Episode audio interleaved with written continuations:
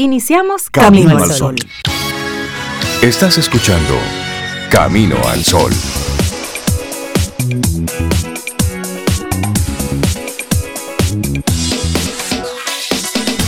Muy buenos días. Muy Hola, buenos Rey, días. buenos días, Cintia. Buenos días también a Laurita, que está por ahí. Buenos días, ¿cómo están? ¿Cómo están ustedes? Muy bien, Sobe, gracias a Dios, bien. estamos muy bien. ¿Y tú cómo estás? Sí. Bien, Qué muy bueno. bien. Laura, muy bien. ¿y tú, Camino al Sol oyente, hoy miércoles, cómo te amanece el día? Un poco húmedo, pero fuera de eso, bien, ¿verdad? Yo, Bien. bueno, se anunció vaguadas, tormentas y todo eso. ETA hizo mucho daño, mucho Hizo daño. mucho daño, la verdad. Sí, oye, qué travieso una, es se- una sí, secuela terrible. Y, y sí, solidaridad con todos aquellos que, que están padeciendo los estragos de, de ETA en estos países donde lamentablemente con cada día que pasa van contando el número de personas fallecidas. Terrible lo que ha estado sucediendo. Y nosotros por este lado con, con muchísimas inundaciones, bueno, más de 3.000 personas han sido evacuadas hasta el momento por las lluvias y durante las próximas eh, horas, bueno, pues hay unas 24 provincias que siguen en alerta. Pero de esto estaremos hablando más adelante. Primero, arranquemos el programa haciéndole esa pregunta obligatoria a todos nuestros amigos Camino al Sol oyentes. Aunque ya Cintia se la estaba haciendo de cómo están, cómo amanecieron hoy. ¿Descansaron ayer lumartes? Ayer fue un, un lumartes. ¿Cómo les fue ayer? Y para hoy, ¿cómo están los planes? ¿Cómo anda la perspectiva para este día? Sí, coméntanos en el 849-785-1110, porque esa no es una pregunta de cortesía, de verdad queremos saber que estás bien, que amaneciste bien, Claro. el año terminando y que estamos, estamos ahí, dando guerra, dando batalla a lo que se presenta día con día, que en este año ha sido mucho. Pero estamos ahí, estamos ahí al pie del cañón. Además, decimos. un día como particular, no sé, los números para mí a veces como que tienen mensaje o algo. Oye, 11, 11, 20, 20. Sí. 11, 11, 20, 20. Entonces, ¿qué pasará Eso lo podemos a mandar las a los 11 de la marcianos. mañana con 20 minutos? Exacto. ¡Ey! Voy a poner una alarma a esa hora. Vamos a mandarle algo Voy a así poner una alarma a esa hora para estar a los marcianos, que parezca un código binario, una cosa Si así. alguien, alguien que sepa de números, que nos explique. 11, 11. el Ay, ay, ay. 11, 11, 20, 20. Pero me gusta. Me Exacto. gusta. Hasta como suena. Hasta Vamos a, a enviar un mensaje a las 11 de la mañana y 20 minutos. Y lo vamos a Exacto. repetir a las 11 de la noche y 20 minutos. Y eso es una Exacto. sugerencia, porque hay que seguir el Sí. tema del día de hoy. Si ¿Cuál es el alguien no quiere lo mismo que tú, no te quedes ahí. Sigue tu curso. Eso me Es gusta. una propuesta, pero A si mí usted me no quiere, usted sigue. Todas las frases que, que, que pudieran traducir eso. ¿eh? Sigue tu curso. Sí, Sigue tu sí. curso. Bueno, y ¿Cómo la que le actitud... dicen a la gente? Ajá. ¿Cómo Eh, eso? Dios mío, ahora se me olvidó una frase que usan mucho de tú no te quedes ahí, sigue tu curso. Bueno, hay frases como ponle un se vende, ¿se acuerdan? Que fue una salsa Ah, muy famosa. sí.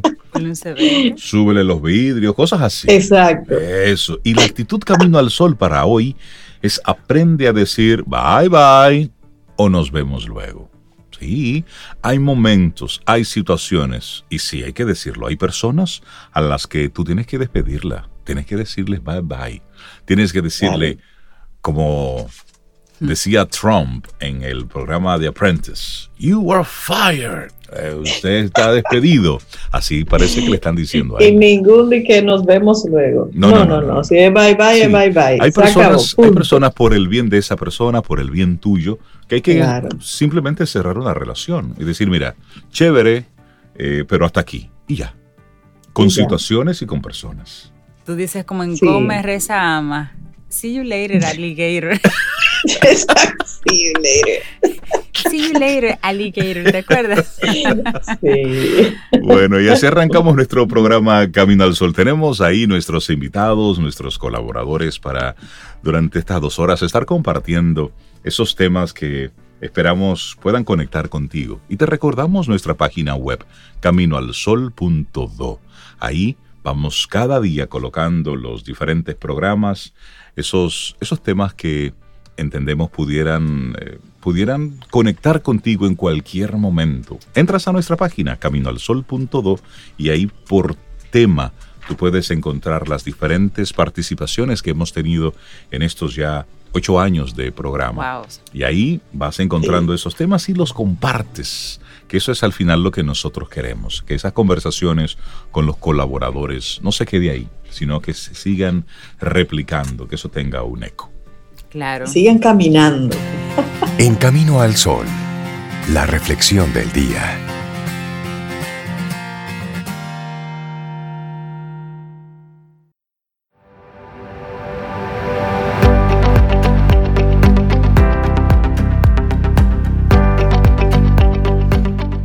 Y la siguiente frase es como un balde de agua fría, pero a veces hace falta escucharlo. Paulo Coelho dice, un día despertarás y descubrirás que no tienes más tiempo para hacer lo que soñabas. El momento es ahora. Actúa. Mamacita. Tuviste que leíste el, el, el, cubo de agua. especiales. Sí, sentido figurado. Efectos especiales. Define la mejor versión de ti y trabaja para conseguirla. Esa es nuestra reflexión en esta mañana. Y es que personajes como Steve Jobs, Isaac Newton, Thomas Edison o Albert Einstein nos han enseñado la importancia de definir la mejor versión de nosotros mismos, de luchar por lograr hacer la realidad y ser fieles a la persona que llevamos dentro.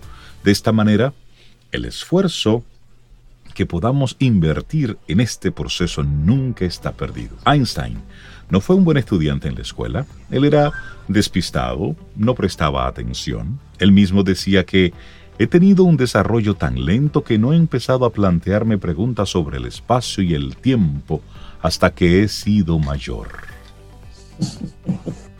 Interesante, pero vamos a, conversar y a compartir esas claves que nos ayudan a definir la mejor versión de nosotros mismos. Y definir la mejor versión de nosotros mismos supone un cambio de superación y un esfuerzo para salir de tu zona de confort. Párate un instante a pensar en quién eres realmente para alejarte de la imagen que los demás esperan de ti y lograr así sacar tu esencia. Y vamos a comenzar por esta primera, que es focaliza y centra tu atención. Antes de nada, es importante tener un objetivo sobre esa mejor versión de persona que queremos ser. Y una pregunta, ¿qué hace esa persona que desea ser? ¿Qué no hace? ¿Con qué persona se relaciona? ¿Qué cosas le hacen feliz? ¿Y cuáles no le hacen feliz? Son preguntas que sugerimos hacerlas, ¿sí? Eh? Una muy buena invitación. Y por un momento debemos focalizarnos en nosotros mismos y hacer una profunda reflexión que nos aleje de las falsas creencias. Si las dejamos a un lado, daremos un paso enorme para acercarnos a nuestra esencia como personas, a nuestro yo. Es importante ser sinceros y no caer en el autoengaño, ¿verdad? Otro elemento importante aquí es pensar integrar que tu felicidad depende de ti. Si te escuchas al hablar, te darás cuenta de que te mandas muchos mensajes negativos que evitan que encuentres la mejor versión de ti mismo. No puedo, no soy capaz, tengo miedo, estoy bien así, esto no depende de mí, esto es más grande que yo, yo sí soy bruto, yo sí soy lento. Sí, sí, nos decimos cosas así. Nos hicieron creer, y esto fue una frase de John Lennon a propósito de esta idea, nos hicieron creer que cada uno de nosotros es la mitad de una naranja y que la vida solo tiene sentido cuando encontramos a la otra mitad. No nos contaron que ya nacemos enteros, que nadie en nuestra vida merece cargar en las espaldas la responsabilidad de completar lo que nos falta si John Lennon no hubiese sido músico, hubiese sido filósofo. Bueno, eso es muy simple. Me encanta Usted tiene la boca llena de verdad. Si usted nació llena de sabiduría. Deje de buscar a la persona que lo completa, porque usted está entero. de verdad que no me, imagino con tal responsabilidad. Y a propósito de eso que tú mencionas, tendemos a buscar en otras personas o en otros acontecimientos las causas de nuestra infelicidad. De esta forma podemos contar con una excusa perfecta y que parezca que no podemos hacer más que lo que hacemos por ser felices cuando aún tenemos un gran margen de actuación. Ser la mejor versión de ti mismo supone asumir riesgos, esforzarte, saber que en algunos aspectos fracasarás y en otros triunfarás. Entender que durante el camino aprenderás, que habrá personas que te apoyen y otras que no, y que no volverás a ser la misma persona. Asumir riesgos también significa salir de tu zona de confort, de esas circunstancias que te rodean y que aceptas pensando que más vale lo malo conocido. Estar en tu zona de confort hace que tengas una vida que no te hace feliz y no haces nada por cambiarla. Así es, definir y trabajar esa versión de ti mismo a menudo no es un proceso fácil ni tampoco cómodo para esos momentos en el que se atragante, vas a necesitar, necesitar una gran fuerza de voluntad. La persistencia se basa en el poder de la visualización y de la focalización. Y esa facultad, la facultad de ser flexible, te va a permitir cambiar aquellos resultados negativos que no van a tener otra naturaleza si sigues persistiendo en la misma dirección o en el mismo enfoque. Piensa que en la mayoría de los proyectos tiene que haber un lugar para el fallo y el aprendizaje. Saber detectarlo a tiempo y tomar buena nota será, en estos casos de dificultad, lo que te va a permitir avanzar. Y aprovechando que hemos mencionado a Albert Einstein, una frase que dice, los que dicen que es imposible no deberían molestar a los que lo están haciendo. Me encanta. No lo desconcentren. Exacto. Bueno, y apuesta por tu mejor versión, que es la idea del día de hoy. Si tienes definida tu mejor versión, es hora de comenzar a trabajar para conseguirla. Planea las estrategias, planea los recursos que vas a utilizar para lograrla y divide el camino en pequeños pasos que puedan confirmarte que vas progresando. Busca apoyo externo en personas que crean en ti, esas que están a tu lado siempre que lo has necesitado. Serán un apoyo esencial en los momentos en que te sientas desmotivado o que necesites hablar porque tienes algunas dudas. Una vez que estás en el camino para conseguir la mejor versión de ti mismo, cada cierto tiempo mide lo que has conseguido y así vas a saber si debes hacer modificaciones o ajustes en tus objetivos o en las tareas que te ayuden a alcanzar esos objetivos. Además, no olvides premiarte cuando logres una meta. Las siguientes, las siguientes metas van a estar esperándote igual. Y queremos hacerte ya al final una invitación. Actúa, sobre todo actúa. Sé proactivo. No esperes a que suceda algo para moverte, ni que a otra persona, ni que otra persona haga algo. No, no, no. Eres tú mismo es esencial que tengas la energía de luchar por lo que te hace feliz y por lograr ser la persona que deseas. Concluimos esta reflexión con una frase de Paulo Coelho. Un día despertarás y descubrirás que no tienes más tiempo para hacer lo que soñabas. Es momento, el momento es ahora. Actúa. Y esta frase la decía Cintia al principio. Ese es el balde de agua fría. Y creo que sí, que tenemos que ponernos en esto porque hay un día donde no habrá mañana. Hay un día donde ya no podrás postergar más porque ya no valdrá el esfuerzo. Así es no que, tendrás tiempo. óyeme, esto es hoy. Recuerda que en cualquier momento nos dan, si usted sabe mucho de informática, control alt delete o te bajan el switch. O exactamente. O le ponen el botoncito eh, en el dedo de, de, encendido. Cuando tú lo dejas presionado por mucho tiempo, lo que hace es que se apaga. Entonces, en ese mismo botón, sí, porque esto sabemos de hoy y de ahora, y no es para ser fatalistas, es para ser realistas. Tenemos muchas proyecciones, muchos planes, y mientras tanto, mientras estamos esperando ese tiempo, no hacemos nada. Y la verdad es que llegará un día en que ya no vale para qué esperar más porque ya no hay más nada que hacer. Y esta es la reflexión que te compartimos, escrita por Arancha Álvaro Fariñas, licenciada en Derecho en Madrid. Define la mejor versión de ti y trabaja para conseguirla. Vida. Música. Noticia. Entretenimiento. Camino al sol.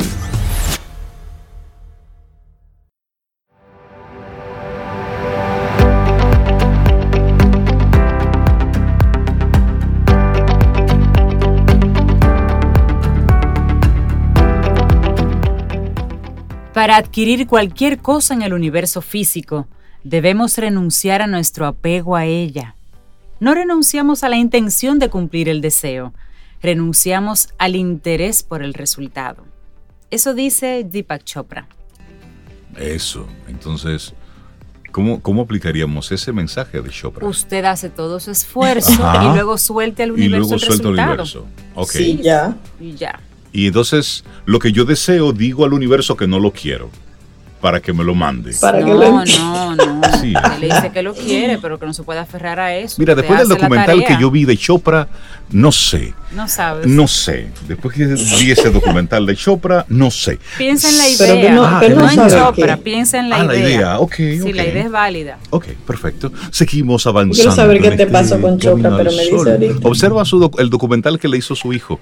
Interesante, Sí, interesante. sí. No debió salir eso. No debió Eso salir. daña mucho de, la hecho, imagen. Sí, realmente. Yo hubiese sido Chopra y le digo, hijo mío, ¿realmente me quieres? Bueno, seguimos avanzando en este camino al sol y le damos los buenos días, la bienvenida a Isabela Carola Paz. Así le decimos lo que la conocemos, Carola. Ella es, bueno, pedagoga, terapeuta, especialista en práctica psicomotriz, eh, PPA. Vamos a dejarlo. Vamos a dejarlo. Es directora de Felices Jugando, que es un centro de ayuda psicomotriz y ella siempre está feliz, está jugando y me encanta cada vez que viene aquí a Camino al Sol. Isabela Paz, buenos días, bienvenida a Camino al Sol. Hola, buenos días, buenos días a todos, a los que nos oyen y a ustedes, como siempre, gracias por eh, una vez más este, permitir que venga a compartir con ustedes cosas que me tocan. Eh, me gustó sobre todo, Rey, tu presentación hoy, para que lo anotes y que siempre estoy feliz y que siempre estoy jugando. Buenos días, Isabela. Bueno, miren, el contenido de hoy, ah, para que sepan, puede tener spoilers, así que... Eh, yo estoy altamente tocada por la serie que está ahora, no, no solo yo, creo que todo el universo, porque lo he visto en todos los países, en la serie Gambito de Dama, ¿no? Y Mm. desde mi mirada, pues yo me imagino que a cada quien le toca algo. Entonces, claro, eh, yo voy a compartir desde lo que me tocó a mí, desde lo que yo veo, por, pues como ustedes saben, yo acompaño personas, eh, acompaño niños, pero también, sobre todo, estoy acompañando más adultos ahora. Y bueno, y mi propia experiencia. Entonces, esta serie está centrada sobre la historia de una niña, Beth Harmon, que es huérfana, que tiene un talento innato eh, con el ajedrez, es brillante, ¿no? Entonces, la serie es cortita, tiene siete episodios, pero la verdad que enganchan, como dije Cintia, eso se ve de una sentada, porque tiene muchísimas cosas. Yo quizás no voy a hablar de la parte estética, porque no es como mi fuerte, eh, pero la verdad que hasta la parte estética, la fotografía, la música, la, la ambientación, Sí, la aunque uno no, no sepa mucho, lo aprecia. Exacto. Porque Sí, es tan sí. evidente la belleza con Sí. que Es una muy buena que no- realización. No, escapa. Es decir, Sí, es una muy buena realización. Sí, sí, no, la verdad que está hecha excelentemente, pero yo voy a hablar de la vida emocional, del abandono, de cómo lidiar Sí. con las emociones, de lo que nos muestra ella, ¿no? Y bueno, pues por eso dije que voy a, voy a tener que hacer un poquito de spoiler, pero voy a tratar de no dar mucho detalle para los que no la han visto, ¿no?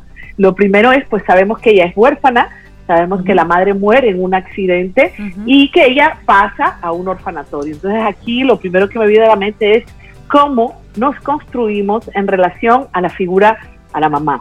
En el caso de ella, como es mujer, Sí. pues cómo su identidad o su creencia, la mamá, la madre nos da la identidad, nos permite, nos ayuda a construir las creencias sobre nosotros mismos, sobre cómo funcionan las relaciones, sobre los demás, no cómo son los demás y sobre la vida en general.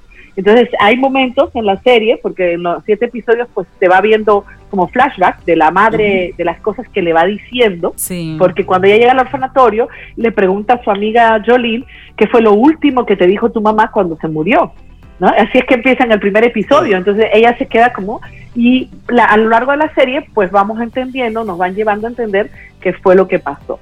Entonces, pero efectivamente el mensaje de la madre es eh, que los hombres son malos, que tú haz lo que te dé la gana, que te abandonan, eso es lo que ella eh, entiende, ¿no? Entonces, la madre biológica, ah, luego va al orfanato y esta persona que aparentemente es cálida, la directora del orfanato, que es una mujer también, que es una, señora, parece muy cálida y muy cariñosa, pero en verdad también es muy distante, ¿no? Es, bien interesante cómo han logrado esta, estas ambivalencias de los personajes, ¿no? Cómo los personajes son tanto buenos, pero tienen cosas negativas, tanto afectivos como fríos, es, esto. Y entonces, eh, Luego la va a adoptar una madre y la madre pues es una persona que la adopta solamente como una, una consolación. Entonces la adopta como para también llenar un vacío. Y esta madre lo que le va a modelar a ella es también cómo lidiar las emociones, ¿no? Y la madre es una madre depresiva, estoy hablando de la madre adoptiva, ¿verdad? Y maneja sus emociones eh, con alcohol y con pastillas. Sin embargo, fíjate, esta misma madre que aparentemente parece una madre tóxica, como la así, también es una madre que cree en ella, también es una madre que la, le da hasta el amor a la cultura. Afectiva, afectiva. Y es afectiva. O sea, al principio ya está media desconectada, porque evidentemente las personas depresivas o las personas que están lidiando sus emociones con escapando, suelen estar muy desconectadas, aunque pudieran ser muy cálidas, están desconectadas de sí mismas. Y para, si yo estoy desconectado de mí misma, es muy difícil que yo pueda conectar con otro. Entonces, pierde muchos momentos, no le interesan los logros, pero en un momento la relación evoluciona y esta madre pasa a ser una persona que crea en ella, que apuesta por ella, que hasta le impregna el amor a la cultura porque esto es muy importante, de nuestra familia nosotros también vamos a internalizar la cultura, porque ella le dice, creo que están en, no sé si en Francia, no me acuerdo dónde, y le dice, pero tú solamente juegas y juegas y juegas. Entonces, tienes que salir a mirar otras cosas, tienes que ver la belleza y se lo infunde. Y también le infunde este amor a la estética, a la vestimenta, ¿no? Entonces, pues esto es un poquito como la relación con, con la madre y con la figura femenina. Eh, luego algo importante, ¿cuál es el papel de la, de la sociedad? en la crianza de un niño, ¿no? Porque eh, al final en el orfanatorio es que la hacen adicta, porque vamos a decir que ella está lidiando con adicción también. O sea, le dan las pastillas para calmarnos, ¿no? Yo decía, bueno, esto es más o menos una metáfora de lo que hacen con todos nosotros, cómo nos llenan de cosas para tranquilizarnos, para y, y para no encontrar, pues, cómo realmente lidiar con nuestras emociones. Sí. Un aspecto sumamente importante es la construcción de la identidad, ¿no? Aquí esto a mí me tocó muchísimo porque incluso yo me identifiqué un poco con esa obsesión de Beth por el ajedrez, ¿no? Esa, o sea, la madre, eh, no, no, a lo largo de la serie, mucha gente le dice, ¿quién tú eres si no juegas ajedrez? O sea, yo me he definido por lo que yo hago. Y entonces toda mi obsesión, toda mi, toda la, o sea, todo el mundo de ella es el ajedrez, ¿no? Y eh, realmente no tiene otro aspecto, no conecta con otros aspectos de su vida. Y esto se repite en la serie, ¿no? Algo también muy importante es la, la, extrema inteligencia que ella tiene, ¿no? Ella, hay rasgos de lo que es eh, de lo que son niños genios niños dotados que están que se colocan en la serie por ejemplo ella básicamente tiene un interés cognitivo nada más y no le interesa más nada que su ajedrez, ¿no? Hay una escena donde la invitan las amigas del colegio y cuando las amigas se ponen a bailar, o sea, ella está desencajada, ella no encaja en ningún lado. O sea, tiene unas dificultades relacionales muy fuertes. Pero yo quiero también eh, agregar, ¿no? ¿Cuál es la huella del abandono? Porque aquí estamos hablando del abandono, de la vulnerabilidad, de cómo, cómo para tener una buena, un buen desarrollo ¿no? En la infancia tenemos que tener un buen nido afectivo, un buen entorno afectivo de algo de lo que ella careció, porque su madre biológica también estaba trastornada. Entonces, nadie, y no había papá, ¿no? Entonces, es una niña que se va a definir, una joven, por el abandono.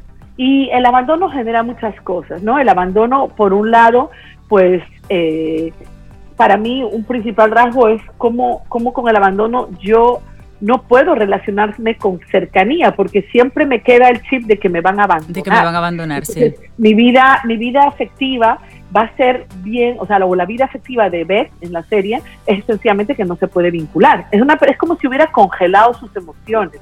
Fíjense que hay momentos, que no los voy a espolear, pero momentos dramáticos que le sucede que ella lo único que hace es, ok, resuelve lo que hay que hacer, vamos a, vamos a resolver, o sea, no conecta con su emoción, voy a beber, voy a emborracharme, eh, quizá voy a tener sexo, pero no voy a darme el permiso de sentir.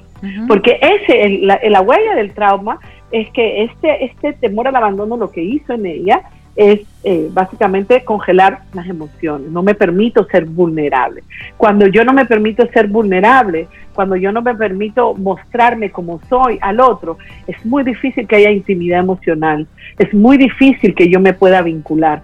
Entonces es como si no me voy a acercar mucho, me voy a relacionar desde lejos, porque si me acerco mucho puede que me abandone. Entonces, y esto es importante porque sin embargo, fíjense, la, yo, yo creo en Dios, entonces yo siempre digo que es Dios que nos compensa en todas nuestras situaciones dramáticas, pero el que no crea en Dios puede pensar que es la ley de la compensación de la vida, porque al final ella no tuvo a nadie, aparentemente, pero sí tenía porque el janitor, el que le enseñó a ella, sí creía en ella, porque al final, cuando ella vuelve al sanatorio, ella se da cuenta que ese tipo le había seguido la carrera.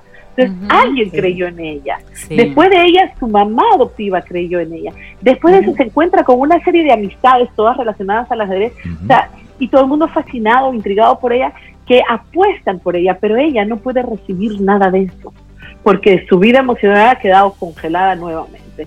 Entonces, sus relaciones cercanas, bueno, y hay, otra, hay otro aspecto del abandono, es como yo lleno esos vacíos, ¿no? Y ahí es el papel de la cultura, el papel de la sociedad es muy importante. Como yo, en vez de sentir, voy a evadir el dolor drogándome, alcoholizándome, teniendo sexo sin ningún tipo de afectividad o, o, jugando o lo que sea, ¿no? Entonces eh, hay otro aspecto del abandono, otra huella del abandono es el autosabotaje, porque ella ella se diluye entre la autodestrucción, ¿verdad? Que es la adicción a las drogas, al alcohol, eh, la obsesividad al extremo, la poca conexión, con, eh, eh, con el amor por el ajedrez, con esta mente brillante que la hace tener.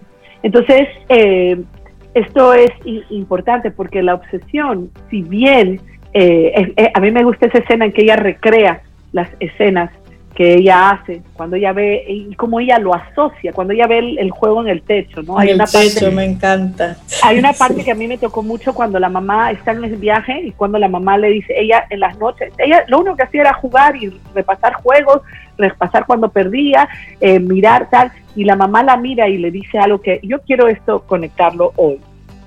Le dice, yo te he visto jugar, esa mamá adoptiva, ¿no? Y tú juegas mucho con la intuición ¿no? Entonces le dice, eh, te llaman como la jugadora de la intuición, y ella dice, sí. dice, pero la intuición no está en los libros, ¿no? La intuición, ¿tú sabes cuándo surge la intuición? Cuando tú estás relajada, cuando tú estás conectando. Entonces yo digo, wow, eso a mí me, yo me identifiqué bastante porque hay un aspecto, ¿no? Cuando uno no se siente como suficiente o necesario, uno empieza a, seguir aprendiendo, aprendiendo, aprendiendo, aprendiendo, aprendiendo, aprendiendo. Obsesión ah. por el conocimiento intelectual. Exactamente, cuando lo que, entonces tú sigues atiborrándote como si fuera una ingesta bulímica, cuando todo está dentro de ti y cuando lo que tú tienes que hacer es sencillamente quizá hacer una pausa de mirar y de llenarte de cosas de fuera para que salga de dentro hacia afuera, ¿no? Y esa pausa te la dan los estados de relajación, o sea, nada con obsesividad te va a, a aportar.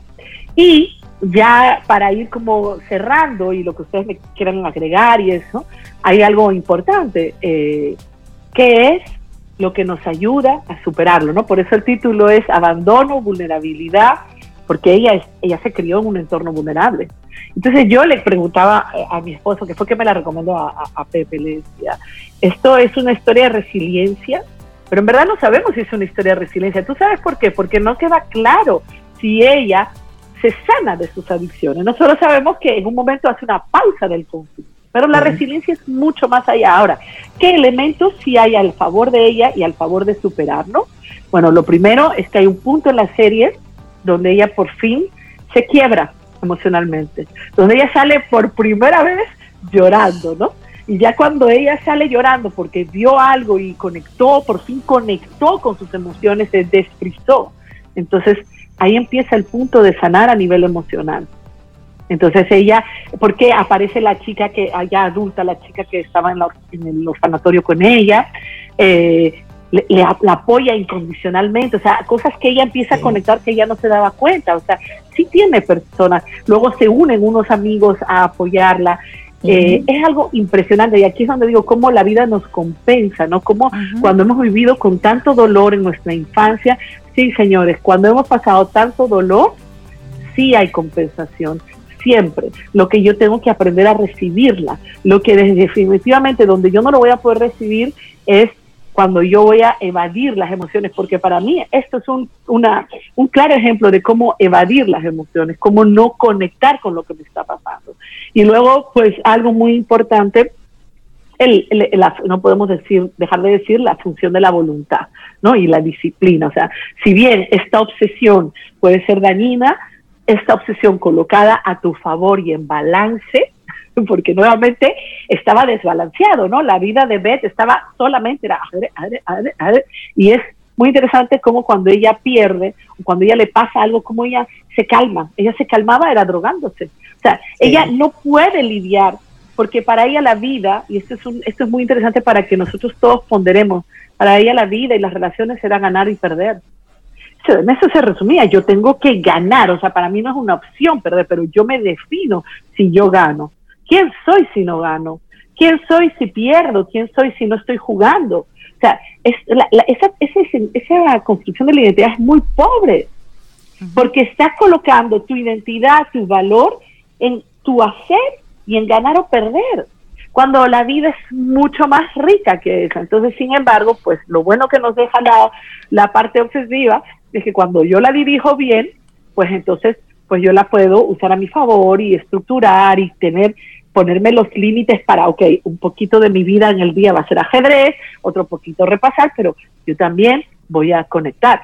Y al final, lo lindo es, no voy a contar el final, pero quiero decir que al final de todas las enseñanzas eh, es que nosotros no podemos solo. La única manera de nosotros salir del hoyo es contando con personas que no necesariamente pueden ser amigos, familiares, sino con personas que nos aportan, que nos dan una palabra en un momento, un libro en otro momento, una llamada, o sea, hay una serie de, de, pero que a mí me dejó clarísimo, o sea, que son dos cosas, no evadir mi emoción, transitar el dolor, porque eh, a mí hay una frase de Robin Norwood que me encanta, Robin Norwood es una, escritora sobre mujeres que aman demasiado que decía que el dolor, de evitar el dolor, o sea, lo que nosotros hacemos para evitar el dolor nos genera más dolor. Entonces, que no hay peor dolor que aquel de evitar el dolor, ¿no? Y es un poquito esto, porque esta, este dolor que ella transita, lo único que hace es evadir, evadir y se va convirtiendo en una bola, una bola donde ella pierde todas sus relaciones. En un momento ella está sola completamente. Y era el camino a la autodestrucción. Y lo bonito de la serie es ver cómo la gente se lo va recordando. Y a mí me gusta este logro porque a lo largo de los siete capítulos, pues, la gente se lo tira, se lo tira. Si sigues así vas a estar mal, si sigues así vas a estar mal. Entonces, al final pienso, ¿qué nos ayuda? Que alguien crea en nosotros, que alguien apueste por nosotros, que podamos conectar con nosotros mismos, con nuestras emociones, que podamos darle un sentido a lo que nos pasó, un sentido de dolor, eh, y las relaciones con los demás más o menos eso. Hoy hemos conversado con Isabela Paz, o más bien, más que conversar, hoy hemos escuchado a Isabela Paz, porque realmente, aunque para mucha gente, a lo mejor a quien conectó a mitad de tu intervención, preguntaba, ¿y quién es que está hablando? ¿Y sobre qué que está hablando? Bueno, pues creo que era interesante permitirte que tú mantuvieras todo el hilo de esta conversación. Eh, Isabela Paz de Felices Jugando Hoy nos hizo un análisis de esta serie, una serie corta, que está en Netflix, que se llama en inglés The Queen's Gambit, en español es Gambito de Dama. Y el análisis era sobre el abandono, la vulnerabilidad y la superación. Y me parece que nosotros que vimos también esa serie, eh, interesante el análisis que tú haces desde la óptica profesional, desde esa óptica ya un poquitito de tu, de tu consulta diaria. ¿A quién tú recomiendas, a quién tú sugieres que vea esta serie? Isabela? Uy, a todo el mundo. es, que es, que es buenísima en todos los aspectos. Eh, pienso, claro, bueno, tiene un contenido que quizá los jóvenes... Adulto, pues, evidentemente, por supuesto. Adulto. Pero yo creo que a todas estas personas que, que, pueden superarse, que han vivido una historia de, de dolor en su infancia o que han tenido dificultades. Y yo creo que es una historia final donde ella, a pesar de todas las ambivalencias que vive, pues es una historia de superación de todo, y de eh, y de y de cómo se llama y de apoyo y de solidaridad. Yo pienso que, que, nada, es, yo creo que cada uno, porque por ahí vi Sara Desprader hizo un análisis desde su óptica, eso me parece gracioso porque yo la estaba viendo desde su óptica financiera, pues ella pone, digo, no, es que aquí cada uno la va a mirar por donde le toca, ¿no? A mí me tocó todo eso, pero creo que todo el mundo le puede sacar Buenísimo. Eh, provecho. Isabela, la gente que quiera conectar contigo, visitarte, aunque sea de forma virtual, en Felices Jugando. Sí, bueno, estamos en las redes, en Felices Jugando, y también tengo mi proyecto personal, acuérdense, acompañando adultos de Isabela Paz G. Así que, nada, me pueden conseguir y a través, por supuesto, de Camino al Sol. Por supuesto, los managers de Isabela. Tu plataforma número uno, Camino al Sol. Isabela, que tengas un muy buen día. Cuídate mucho. Gracias por ese tema. gracias. Excelente, Isabel. Estoy pensando ver de nuevo la serie. Yo, también. casi cuando salió de inmediato. Para verla así. Desde otra óptica. Sí, sí, sí. Ten un buen día, un buen despertar. Hola. Esto es Camino al Sol. Camino al Sol.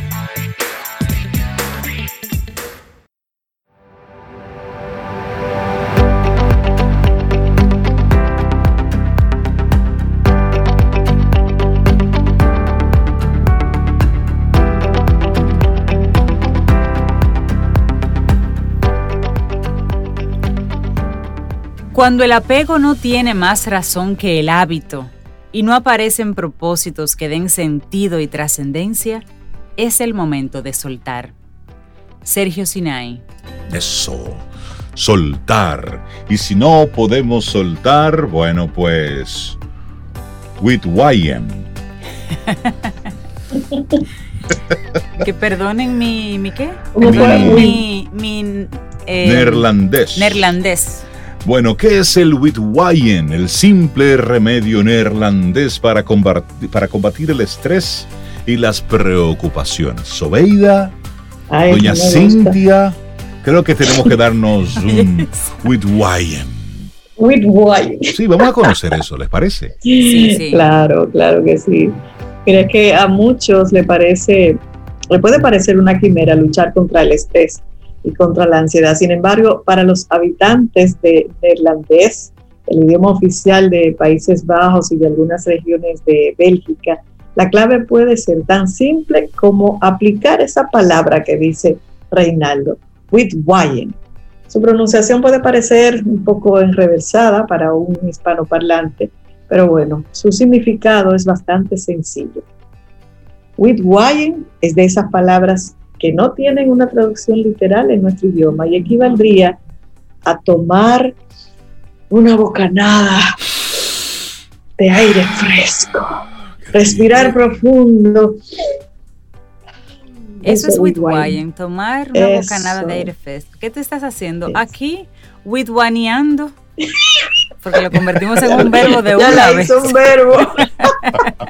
bueno, los neerlandeses parecen tenerlo claro. Y ante la preocupación y el estrés, lo mejor es salir afuera, caminar, hacer ejercicio, disfrutar del aire libre.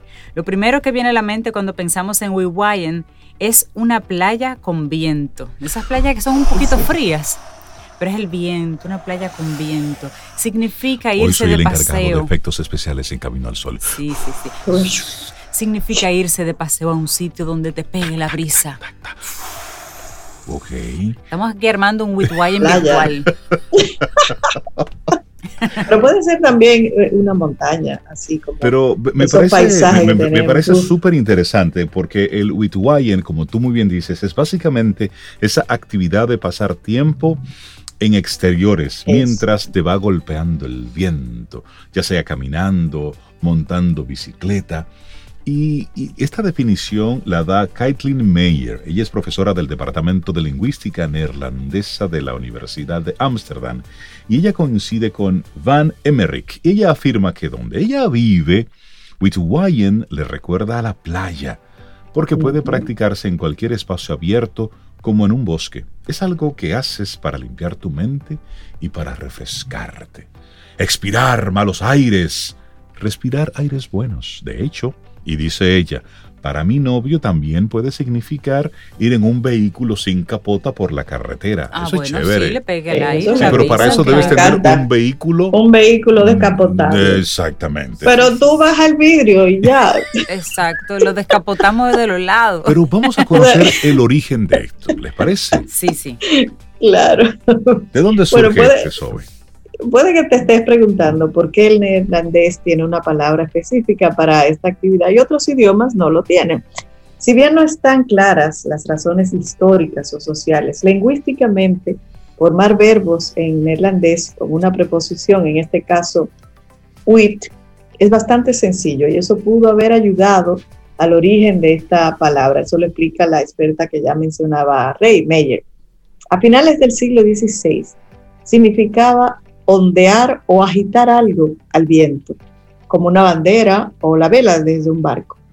Y dicha connotación sigue usándose, pero para finales del siglo XIX, Whitwayen también describía lavar, secar y refrescar cosas al viento, como cuando uno tiende la ropa en lo, tú sabes, eso. Ujú. Luego, este significado, este significado se extendió para incluir también a las personas, sobre todo aquellas personas que estaban enojadas, que necesitaban relajarse en el viento, o gente incansable que quería gastar energía. Y dice Meyer de nuevo, antes se usaba como un pronombre reflexivo, por lo que el significado verbal de ahora es una innovación moderna. El lenguaje siempre, siempre fluye. Sé más o menos los, los Pero orígenes, pero hay, hay beneficios, hay español, beneficios. sí. Pasar Sí. al tiempo libre hay- tiene beneficios para combatir el estrés, porque el estrés puede afectarnos de todos a todos de formas muy distintas cada quien, pero si vuelve crónico tener repercusiones negativas en nuestra vida diaria si no lo atendemos, digamos. De acuerdo al Servicio Nacional de Salud británico, la NHS por sus siglas en inglés, el exceso de estrés puede afectar nuestro humor, nuestro cuerpo y nuestras relaciones, sobre todo cuando se siente fuera de control. También nos hace sentir ansiosos, irritables y afecta nues- nuestra autoestima también.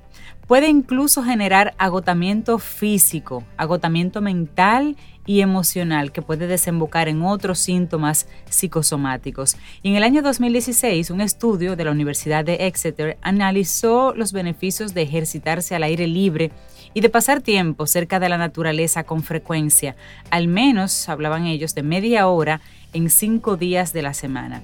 Y los conductores de este estudio no solo resaltaron el impacto positivo del ejercicio verde para el estrés y la salud mental, sino también para combatir otros problemas sanitarios como la obesidad incluso. Bueno, así es que, miren, yo creo que aunque cueste escribirlo, aunque cueste traducirlo y pronunciarlo, parece que los neerlandeses saben muy bien de lo que hablan cada vez que salen fuera a vivir el Witwayen. Y en dominicano sería, ¿en qué está Cintia? O Witwaneando por ahí. Pero Es mira, decir, teniendo contacto con la naturaleza. Hay muchas palabras que nosotros hemos ido conociendo aquí que si tú lo incorporas, primero te vuelves trilingüe, porque son otros idiomas. No, en serio, realmente son palabras súper interesantes que algunas culturas, nosotros conocimos el sisu, que era la, la capacidad de encontrar la fuerza interior Sí. de los finlandeses, el sisu. Sí. Y el wabi sabi que nos mencionó incluso el otro día Sharon, cuando Sí. hablábamos un poquito de la cultura japonesa. Y ahora Claro. entonces el witwai, que es eso, esa capacidad de tomar así como ah, la brisa, el viento que te golpea para tranquilizarte y manejar el estrés. Son términos interesantes. Y si hay cosas Sí. que dan que dan mucho estrés, Cintia, Sobe y nuestros amigos Camino al Sol oyentes, es cuando estás en tu trabajo y te están, te obligan, te dan una serie de asignaciones con las que tú no estás de acuerdo y entonces el tú decir que no es algo que genera mucho estrés. El tú poner límites, aunque tú quieras, pero no puedes ponerlo. Y aunque se esté dando una situación que tú tengas que utilizar la palabra no, pues eso genera muchísimo estrés. Pero sabes que hay todo un arte en esto de decir que no. Y genera mucho más estrés, Rey. Cuando ese no hay que decírselo al jefe o a la jefa. Y entonces presten mucha atención a todos los que le han estado dando seguimiento al caso que se ha estado ventilando en, en los medios de comunicación desde el pasado viernes de Reina Rosario, que fue restituida como directora del Museo de Historia luego que ella fuera cancelada por hacer una denuncia. Y para los que no están al tanto de la información, voy a compartírselas brevemente para poner esto en contexto. la historiadora Reina Rosario, ella fue restituida en sus funciones como directora del Museo de Historia luego de que el viernes pasado ella fuera cancelada de esa institución. La información la dio a conocer anoche el consultor jurídico del Poder Ejecutivo Antoliano Peralta, quien aseguró que la decisión fue tomada por el presidente Luis Abinader tras ponderar la capacidad profesional de Rosario. Explico un poquitito. La doctora Reina Rosario fue restituida en sus funciones de directora del Museo de Historia por disposición del señor presidente, tomando en cuenta su alta calificación profesional y moral. Esto lo escribió Antoliano Peralta en el medio de comunicación por excelencia de los políticos, que es Twitter. Ok, entonces la reacción se produce luego de que el periódico Listín Diario diera a conocer la cancelación de Rosario por supuestamente negarse, oigan bien, a retirar una denuncia que ella había presentado contra el director nacional de museos, Carlos Andújar, a quien acusa de agresión verbal.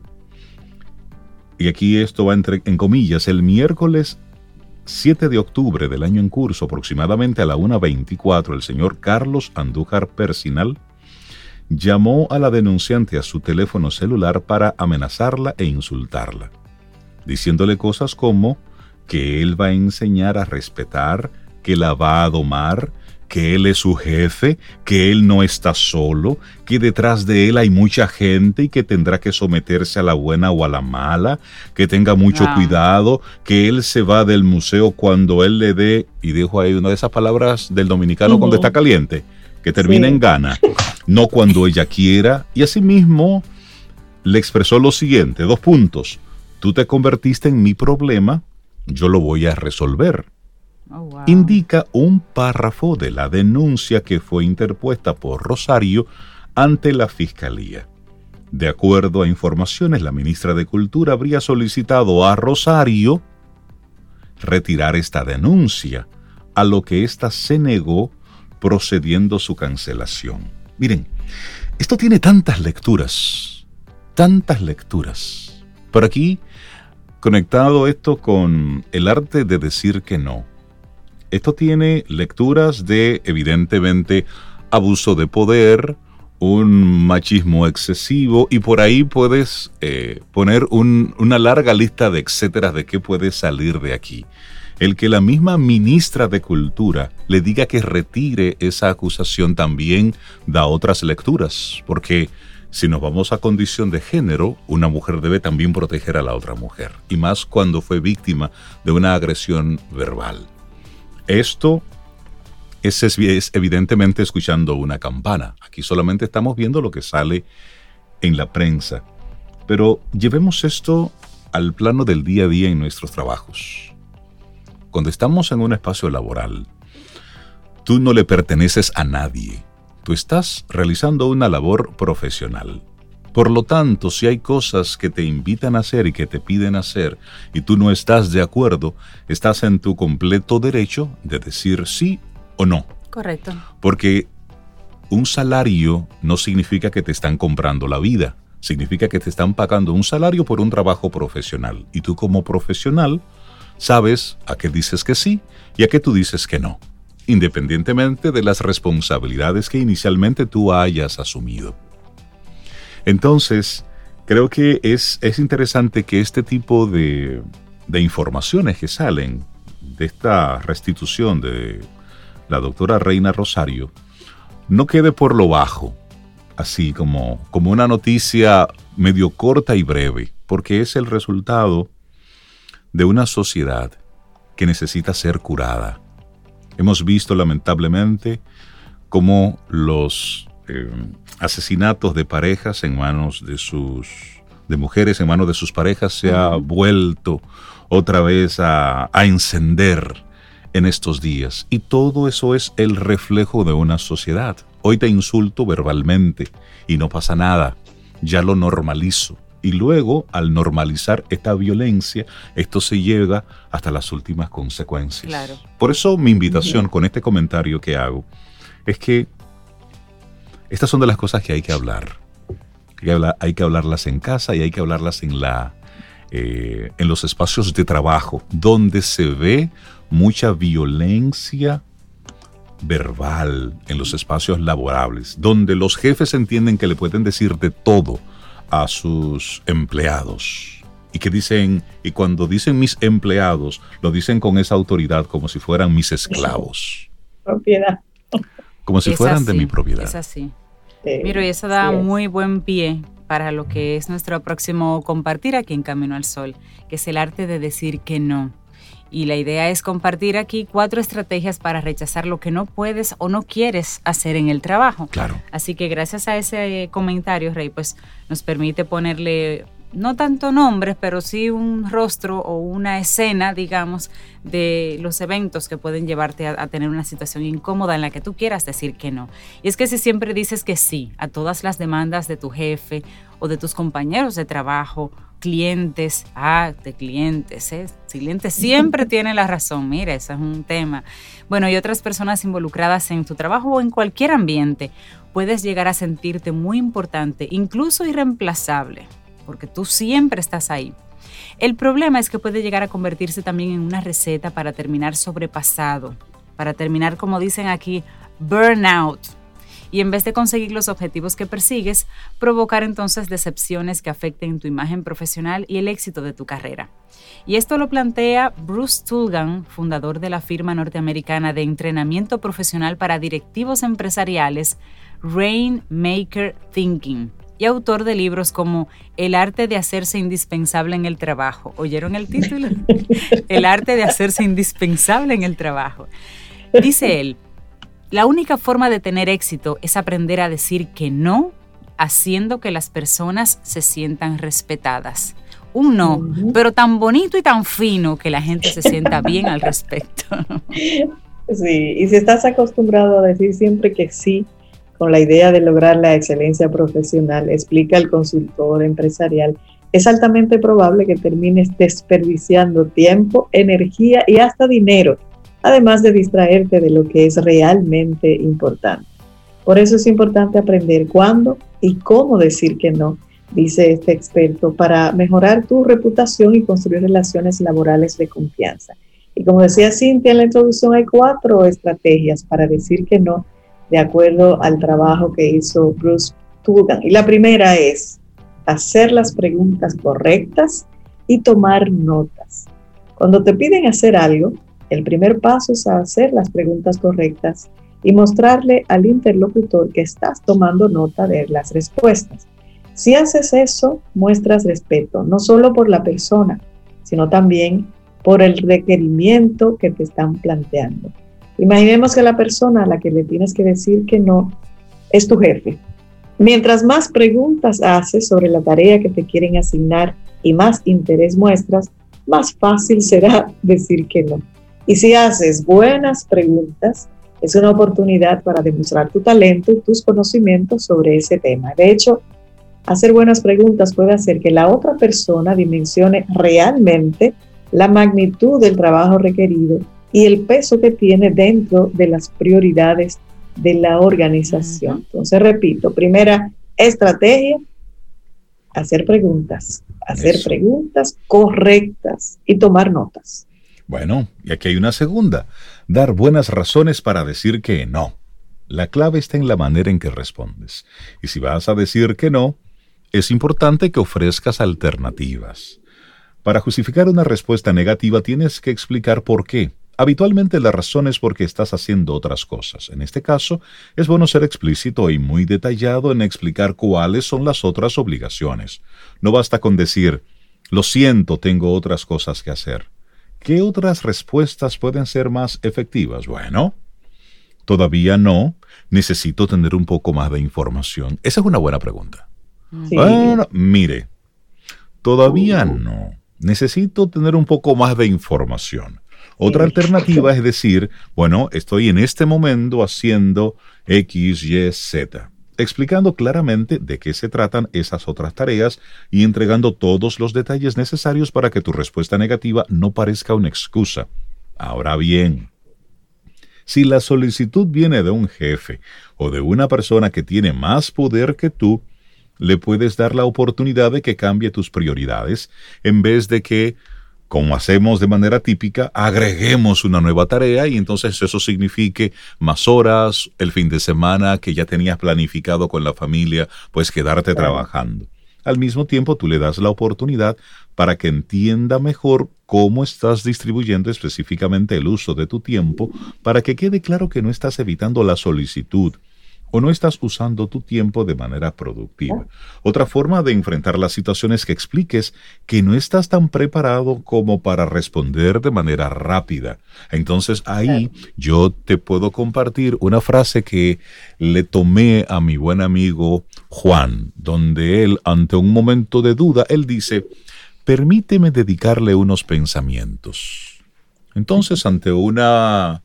Eh, invitación que te hagan de algo, tú te detienes y le, pides a la persona que te permita dedicarle unos pensamientos a eso que te están pidiendo. Y evitemos tener ese no como una respuesta rápida, sino momentito. Sino justificada. Exactamente. Bueno, otra estrategia es facilitar el éxito de la otra persona. Para facilitar ese éxito puedes decir algo como, esto es lo que sí pudiera hacer para colaborarte con este asunto. O bien preguntarle, ¿puedo ayudarte a encontrar a otra persona que te ayude con esto? Si el requerimiento no es urgente, puedes decirle, bueno, yo puedo ayudarte, pero en dos semanas, porque tengo algo, porque no puedo. O si ves que en realidad no tendrás ninguna opción de hacer lo que te piden, puedes decirle, mira, no puedo hacer eso, pero sí podría ayudarte en esto otro. Esa es otra manera de demostrar tu profesionalismo y tu deseo de ayudar. Y finalmente hacer un seguimiento después que tú haces todo eso ya. Busca a la persona días después, pregúntale, dime cómo te fue, resolviste, encontraste a la persona. Eh, recuerda que cuando necesites específicamente tal cosa, en eso yo sí te puedo apoyar.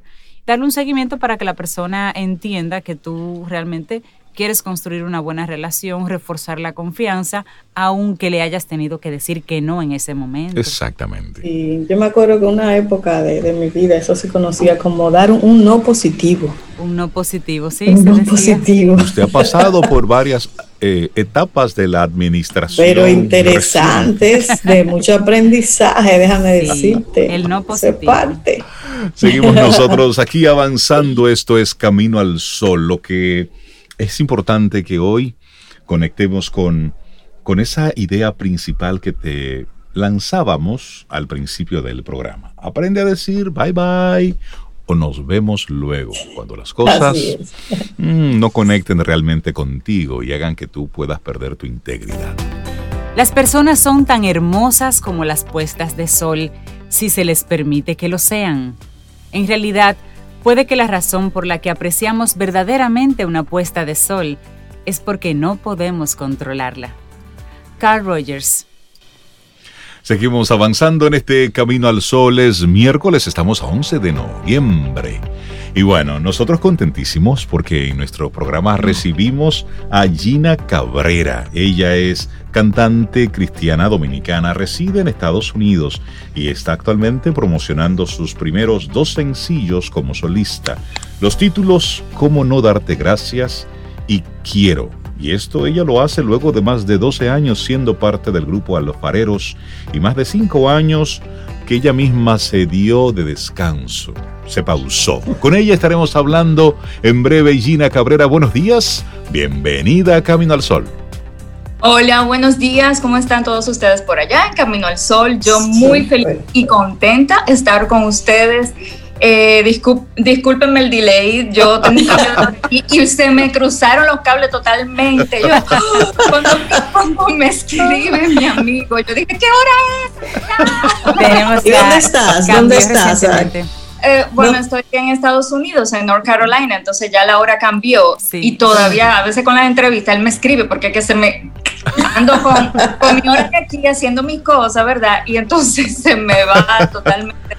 Sí, esta es una semana, esta es una semana loca. Sí, pero Dios, siempre tiene un porqué, olvídate. Dios claro que Las cosas pasan en su justo momento. Por supuesto. Y nos gustaría, Gina, conocer un poco de ti. ¿Cómo inicias en la música? Sí, bueno, este, um, yo desde muy pequeña tenía esa inclinación al arte, a la música. Yo quería ser cantante. Yo le decía desde chiquitita a mis papás yo quiero ser famosa, yo quiero ser cantante y tú sabes, yo me veía uh, en Televisa haciendo novelas, en Hollywood,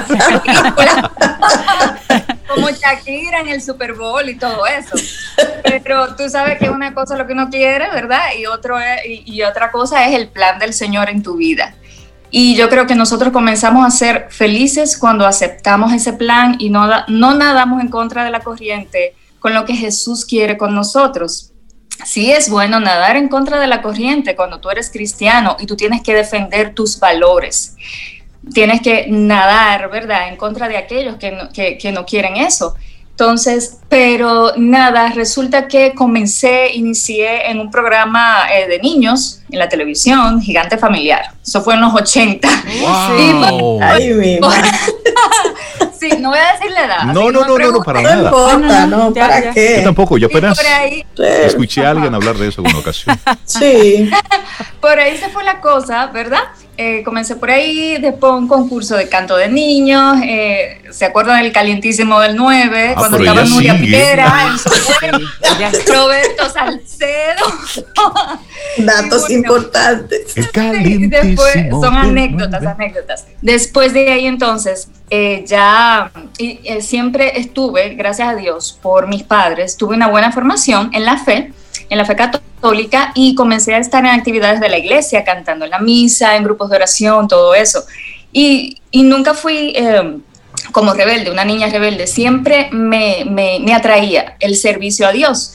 Entonces me gustaba ir a misa y cantar y todo eso. Y el Señor tenía un plan más grande para mí que yo no me imaginaba y era evangelizar a través de la música. Entonces eso yo creo que lo pude, lo pude concretizar más ya eh, en el 2001, cuando comencé en Alfareros, que, estuve por 13 años en ese hermoso ministerio para gloria de Dios, solo por su misericordia, porque no seré quizá, tú sabes, la más wow artista y cantante que digamos, pero yo creo 13 años ahí, sí. Sí, 13 años. Yo creo que Dios tiene un plan hermoso y, Él sabe dónde te pone, en, qué momento, en qué lugar, para qué. Siempre todo tiene un porqué.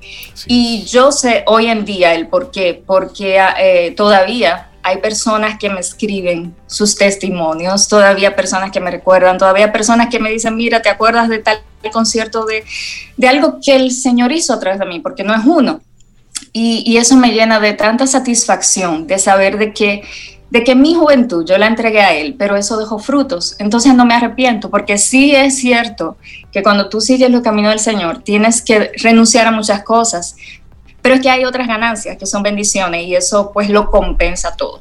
Cuando tú sales de alfareros, Gina, ¿qué, qué sucede en tu vida que dejas la música por un tiempo? Sí, bueno, ya em, en el final del, 2013, ya en, diciembre por ahí, bueno, digamos que a, a principios de 2014, eh, ya, ¿verdad? Eh, hablo con ellos y, y, la idea realmente no era como salir, era como tomar un stop, un año, algo así, y, y bueno, se convirtió en, en verdad, en permanente. Eh, y ya con necesidades, ¿verdad? personales, luego de ahí yo parto a Nueva York me quedo un año viviendo allá, pero como te digo, Dios tiene por qué, hay un plan, porque estando allá fue que surgió esta canción, ¿Cómo no darte gracias?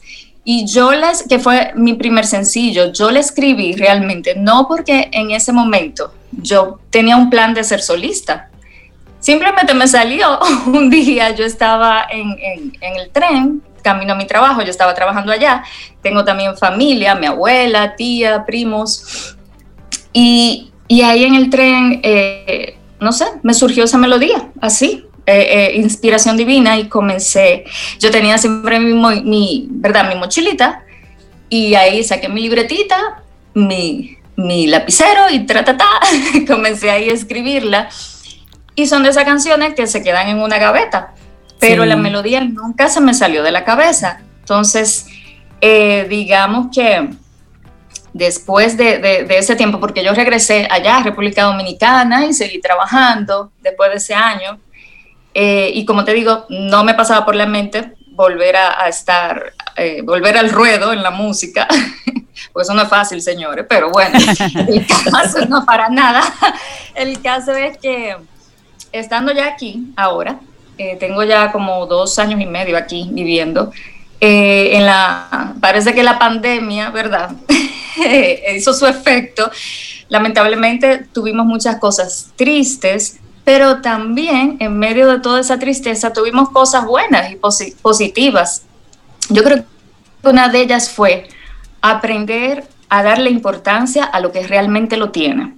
Sí, yo creo que es una materia que todos eh, hemos sido empujados a entender de alguna forma. claro. Reflexionar eh, eh, sobre nuestras vidas, qué estamos haciendo con nosotros, o sea, con nosotros mismos, compartir con la familia, darle, darle a Dios el primer lugar en nuestras vidas y eso fue lo que pasó. Creo que tuvo ese efecto positivo en mí, de que yo sí había compuesto canciones anteriormente, pero, pero como que no, no decía que tengo el don de la composición, porque realmente es algo, un don que Dios me dio, porque yo nunca estudié música realmente. Y, y entonces esa canción yo la retomé y volví como a orarla, a revisarla, reescribí un poquito eh, ¿verdad? Como cosas que quería corregir y, quizás ponerle un poquito de, eso que yo sentía en este momento en mi vida actual. Entonces, si tú la escuchas, es un testimonio que habla como de lo que el Señor ha hecho, de lo que Él sigue haciendo y de lo que yo sé en fe que va a seguir haciendo en mi vida. Entonces, de eso se trata, cómo no darte gracias. Tú tienes, aparte de esa, de esa canción que nos comentas y que vamos a escuchar en un ratito, tienes otra segunda canción, otro tema que se llama Quiero. Este tema, Quiero, ¿surge en pandemia? ¿Lo, escribiste más reciente? Este tema eh, me pasó lo mismo de que yo cuando estaba, yo creo que yo estaba comenzando en el Fareros, bien jovencita, y, y yo había escrito una canción, pero hoy en día entiendo por qué no, Junior no quiso grabarla porque el maestro Junior, porque realmente, como te digo, yo había escrito, pero yo no, como que no, yo creo que ese don lo vine a desarrollar en la pandemia. Y entonces, pero la melodía del coro como que nunca se me salió. Tú sabes, esas canciones que pasan los años y yo no sé por qué se te quedan grabadas. Y yo digo, cuando eso pasa en uno, ese mismo efecto puede causar en el otro, tú sabes, de que, de que se contagie, ¿verdad? Entonces, eh, yo tomé la, la, canción nuevamente, yo creo que yo cogí mi gaveta en la pandemia y fu, comencé a desempolvar todo lo que había para restaurarlo nuevamente. Yo creo que para eso ha servido este tiempo, para restaurarnos. Entonces, eh, tomé la canción eh, y parte de la letra permanecieron, ¿verdad? Como el concepto. Y, y bueno, y la reescribí también. Entonces, pero apoyándome más en el Salmo 63 que habla de, que mi alma te ansía, Señor, eh, y, usando un poquito de creatividad, porque también trato de utilizar eso en la evangelización. Hay canciones que son netamente litúrgicas, que se cantan en la misa o, ¿verdad? que, que, que, la palabra permanece intacta, ¿verdad? Y hay canciones que tú la puedes utilizar para evangelizar y evangelizar a los jóvenes, entonces tienes que llegarle un poquito más, ¿verdad? Eh, más creativo, con más creatividad, sí, sí, sí. pero manteniendo, ¿verdad? Eh, eh, el, mensaje y, el evangelio.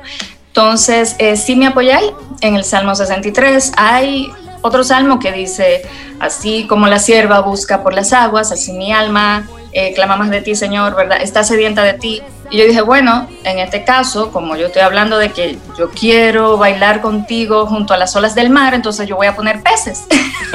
yo dije, yo dije, espérense, ¿qué hay en el mar? Hay peces, ok. ¿Y cómo nadan los peces? Así como, como Nemo, ¿se acuerdan de Nemo? Así, sí, sí, sí. Yo dije, bueno, así como los peces, ¿verdad? Nadan en el mar, así mi alma busca más de ti, así como una loquita, así, ta, ta, ta, ta, nadando. Entonces, de ahí surge Quiero. Bueno, de hecho la estamos escuchando de fondo. Voy a ponerle un poquitito más de, de volumen para que nuestros amigos con los oyentes puedan disfrutarla un poquitito, un poquitito.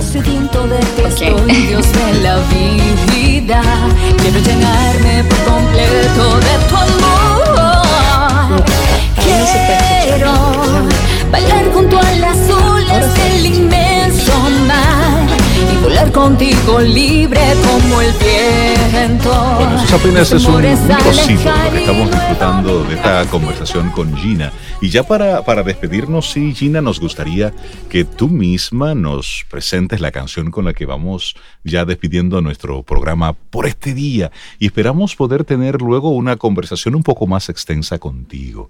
Eh, de, de qué estás haciendo, de quiénes están acompañando en toda tu producción.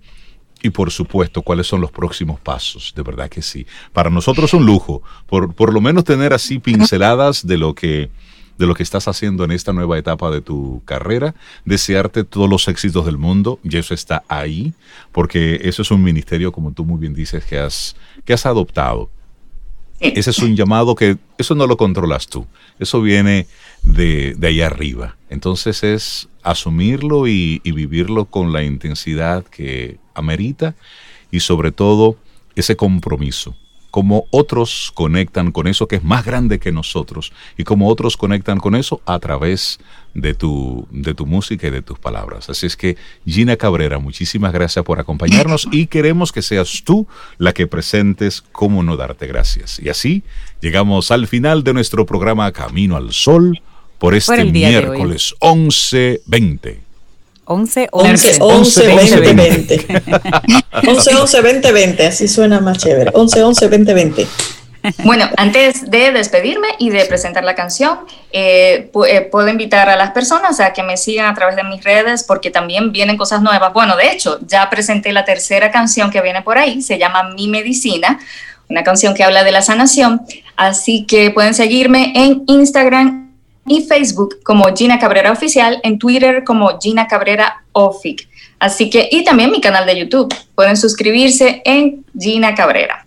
Así que para Buenísimo. todos ustedes que están en sintonía en Camino al Sol, les dedico esta canción con mucho cariño, con mucho amor, para que todos juntos, como un solo pueblo, como hijos de Dios, demos gracias a Dios, que nuestros corazones estén siempre abiertos y agradecidos por el amor tan grande que Dios nos tiene y por todas las cosas que tenemos en la vida que a veces no vemos por todas las adversidades, pero están ahí. Así que tenemos que abrir bien los ojos porque cada detalle que Dios nos regala cuenta. Así que Dios les bendiga mi gente, un abrazo a toda la familia, que Dios me los cuide y me los proteja. Amén.